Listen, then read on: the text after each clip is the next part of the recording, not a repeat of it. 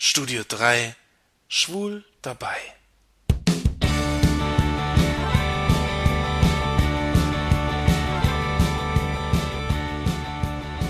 Hallo Leute, hier ist wieder euer Jan aus dem Studio 3 in Saarbrücken. Diesmal möchte ich mit euch im Studio 3 mal wieder einen Blick zurück in die Geschichte werfen. Wie hat sich das Leben von Schwulen in Deutschland im Laufe der Zeit verändert? Fangen wir einfach mal an in den 50er Jahren. Das Wort schwul gab es damals eigentlich nur als Schimpfwort. Homosexuell war die Bezeichnung für gleichgeschlechtliche Männer. Ja, und dieser Begriff war auch ganz eng mit medizinischen oder psychologischen und kriminologischen Aspekten verknüpft. Also selbstbewusst über sich als Homosexuellen, geschweige denn Schwulen reden, das gab es nicht. Schwul, das war ein Schimpfwort und es wurde sorgfältig vermieden.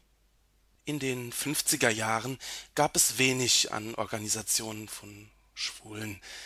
Es gab Zeitschriften wie Der Weg zur Freundschaft und Toleranz aus Hamburg oder Der Kreis aus Zürich, die für homosexuelle Männer ein Forum boten.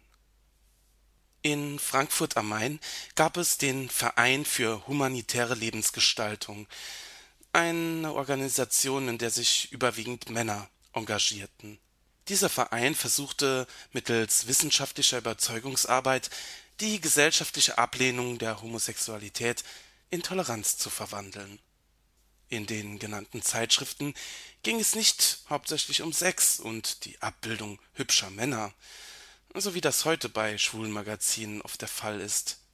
Es waren eher philosophisch-politische Publikationen. Dort herrschte das Leitbild der nicht sexuellen Kameradschaft und der ästhetisch-theoretischen Überhöhung mann-männlicher Intimität.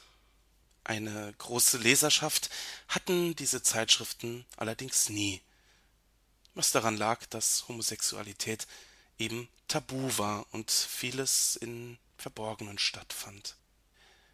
Circa 1960 erreichte die staatliche Repression in der Bundesrepublik einen Höhepunkt.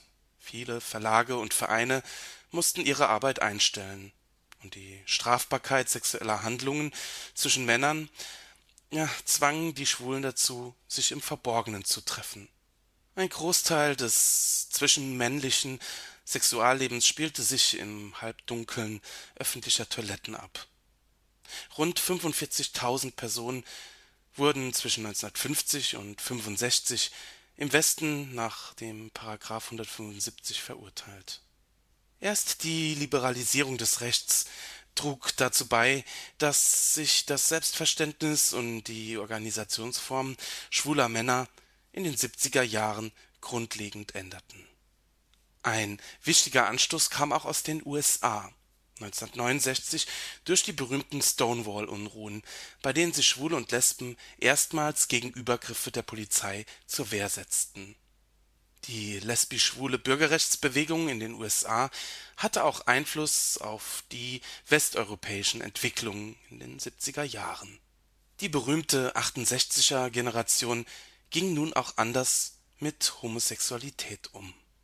In den späten 60er Jahren fanden sich, häufig im Umkreis der Studierendenbewegung, Gruppen zusammen, aus denen sich später die Schwulenbewegung entwickelte das bis dahin immer abwertend gemeinte Wort schwul wurde aufgegriffen und als Identität nach außen hin genannt.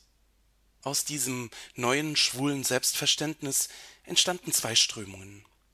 Einerseits gab es die politische Bewegung, die für mehr Rechte kämpfte, auf der anderen Seite führte die Liberalisierung insbesondere in den Großstädten zu einer sichtbaren Infrastruktur für Schwule es entstanden Bars, Saunen, es gab Schwulmagazine wie Du und Ich oder Him, die das erleichterten und ermöglichten, was viele bald als typisch schwules Leben betrachteten. Das ungezwungene Ausleben sexueller Wünsche, eine Ghettoisierung und die Entstehung einer Schwulenszene. Entwicklungen, die aber nicht darauf aus waren, Schwule gesellschaftlich weiterzubringen oder gegen Vorurteile und den Schwulenhass in der Gesellschaft anzugehen. Das prägte die Entwicklung in den 70er und 80er Jahren. Vor allem ein Aspekt war besonders wichtig. Der Streitpunkt, ob man sich nach außen hin präsentieren sollte. Das sich zeigen. 1972 organisierte man in Münster die erste Schwulendemo und 1979 fanden in Bremen und Berlin die ersten CSDs statt. Demonstrationen zum Christopher Street Day, mit denen an die Stonewall-Unruhen erinnert wurde. Der Begriff Coming Out spielte zum ersten Mal eine große Rolle. Jeder Einzelne war aufgefordert, die eigene Homosexualität gegenüber seiner Familie, seinen Freunden und seinen Kollegen zu thematisieren. Dieses sich zeigen führte dann auch dazu, dass die Gesellschaft auf einmal anders mit Homosexualität umging. Ein Indiz dafür war die Ausstrahlung von schwulen Filmen und Szenen im öffentlich-rechtlichen Fernsehen. Rosa von Braunheims Film Nicht der Homosexuelle ist pervers, sondern die Situation, in der er lebt, wurde 1972 in den dritten Programmen und 1973 in der ARD ausgestrahlt Zehn Jahre später konnte man in der Fernsehserie Die Lindenstraße sehen, wie sich zwei Männer küssten. Solche Sendungen erleichterten vielen Männern das Sprechen über die eigene Homosexualität und das Coming Out. Einen großen Einschnitt bedeutete das Auftreten von AIDS in den 80er Jahren. Plötzlich war das Schwulsein durch die Krankheit im Zentrum der Öffentlichkeit. Extreme Forderungen wie etwa die des CSU-Politikers Peter Gauweiler nach einer Internierung aller infizierter Homosexuellen schürten Ängste vor kollektiver Diskriminierung. Gott sei Dank war eher das Gegenteil der Fall. Selbsthilfegruppen und Organisationen wie die Deutsche AIDS-Hilfe wurden gegründet und machten Homosexualität in neuer Weise und in bisher ungekanntem Umfang zum öffentlichen Thema Zugleich intensivierte die zunehmende Förderung schwuler Organisationen durch staatliche Gelder und private Spenden deren offizielle und gesellschaftliche Anerkennung.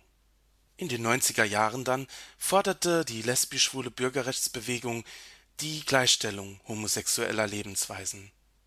Ein Ergebnis war das Lebenspartnerschaftsgesetz von 2001 das die sogenannte Homo-Ehe ermöglichte und zugleich Debatten über Regenbogenfamilien beflügelte.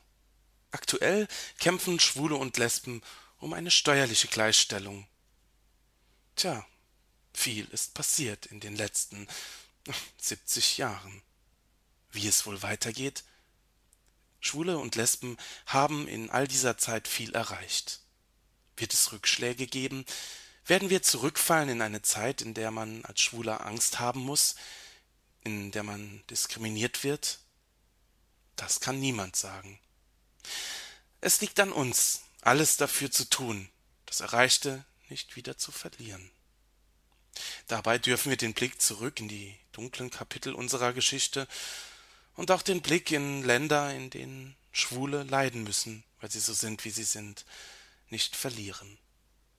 Wir haben wirklich viel erreicht. Und ich bin mir sicher, alles wird gut.